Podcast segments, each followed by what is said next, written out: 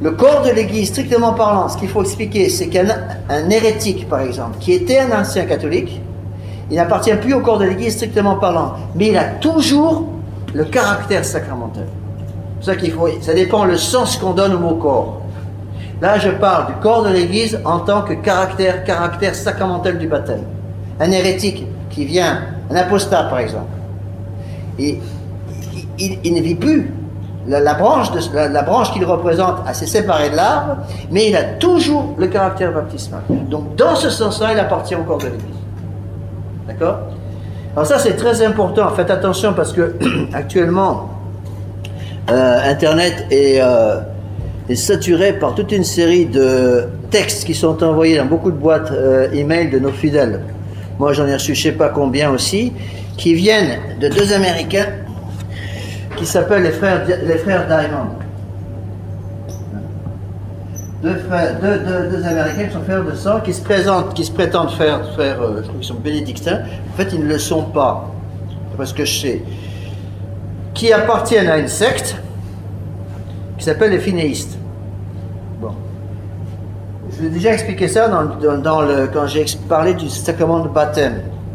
Il y a une secte, donc le père Léonard Finet, ça il faut le savoir parce que beaucoup de gens sont pas au courant. J'ai reçu pas mal de, courriers sur, ma boîte électronique, des gens qui voulaient avoir des renseignements là-dessus. Donc, il y a un père qui s'appelait, un prêtre qui s'appelle le père Léonard Finet. Le père Léonard Finet disait deux choses. Disait, premièrement, hors de l'église catholique, pas de salut. Est-ce que c'est vrai?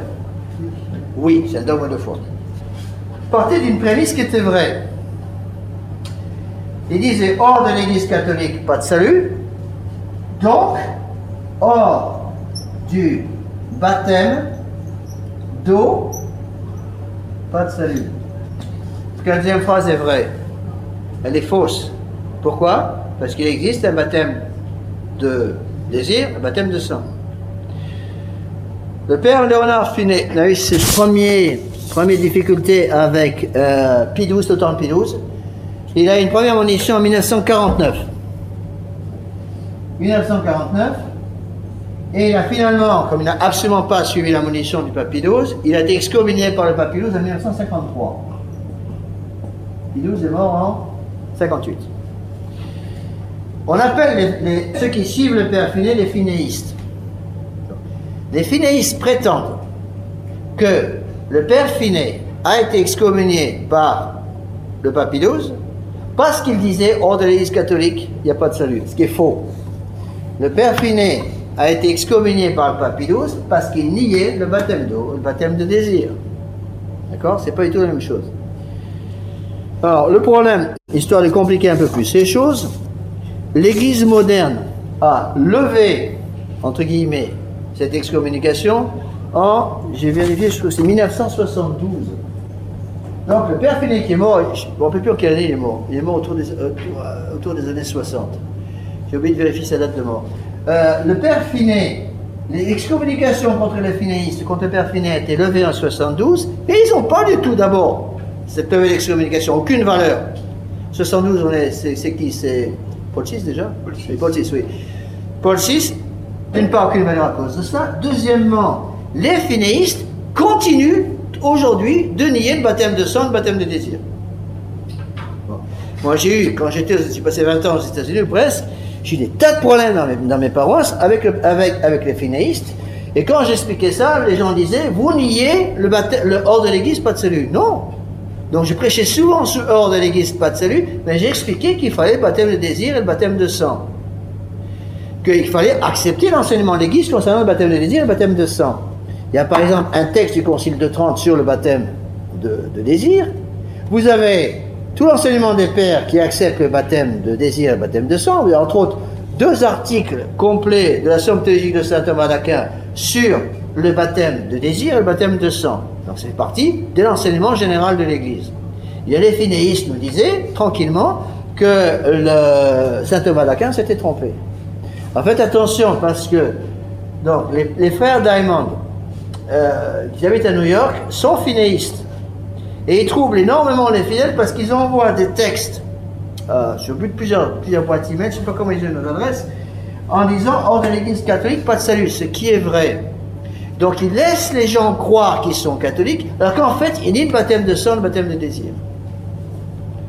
Alors, il y a un petit problème technique qui se pose, parce que vous avez des millions et des millions de martyrs au premier siècle de l'Église qui sont morts sans le baptême d'eau, qui sont morts avec un baptême de, de sang. Euh, vous avez plusieurs exemples. Quand je parlais avec les finéistes, je donnais toujours l'exemple de Sainte-Émérancienne. Euh, la fête est au mois de janvier, je crois bien que c'est le 23 janvier, la fête de Sainte-Émérancienne. Je suis pas sûr. C'est le 23 janvier. La fête Sainte-Émérancienne, euh, dans, son, dans sa, sa légende de, sur le bréviaire, c'est-à-dire dans l'explication de sa vie, elle est morte avec un baptême. Elle était, catéchumène. Elle était assassinée par les, païens euh, si mes souvenirs sont exacts, elle était sœur de Sainte Agnès.